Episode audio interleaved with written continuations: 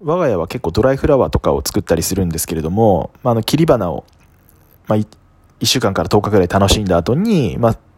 ドライフラワーに切り替えたりしてます。ただ、結構なんか劣化が激しくてなんでだろうなみたいに思ってたんですよね。で、その話をスナック偏愛っていう番組をやられている伊丹さんっていう方にちょっと話したらば、母が詳しいかもしれないっていうので聞いてくれたんですね。で、あの、伊丹さんのそのお母様は、まあ、フラワーアレンジメント系なのかな？の、まあ、仕事なのか趣味なのかちょっと分かってないんですけど、されているらしく、まあ、その、答えを教えてくれたんですよ。で、なんでかっていうと、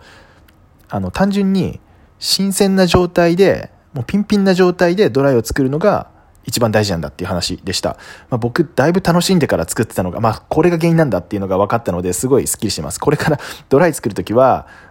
あの、しっかり新、まあ、買ってきた状態ですぐ作ろうかなって思ってます。ちなみに、ドライ作るのってむちゃくちゃ簡単なんで、これもし試してない方、やってみてください。